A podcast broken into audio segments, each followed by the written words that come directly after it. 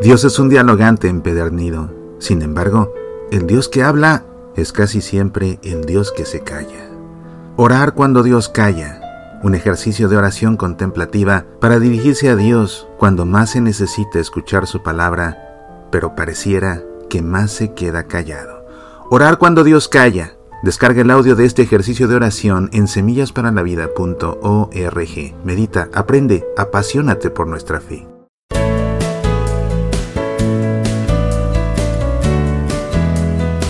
¿Cómo estás? A veces no es necesario decir mucho. A veces simplemente basta tener presente una realidad. No sé por qué atravieses en este momento de tu vida. En realidad no lo sé. Pero sea lo que sea que atravieses en este momento en tu vida, por favor no olvides nunca que quien tiene siempre la última palabra es Dios. Y la palabra de Dios es siempre una palabra de amor y de bendición. La última palabra no la tiene tu enfermedad. La última palabra tampoco la tiene tu médico. La última palabra no la tiene tu jefe.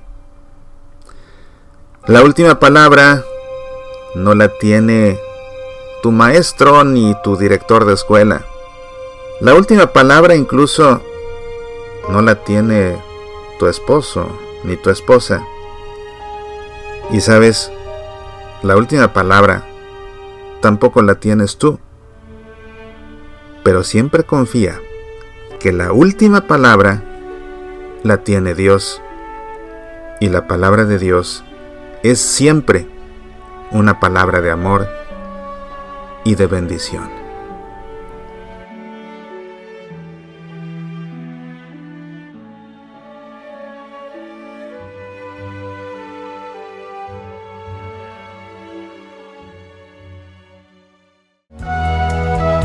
Soy Mauricio Pérez, estas son Semillas para la Vida.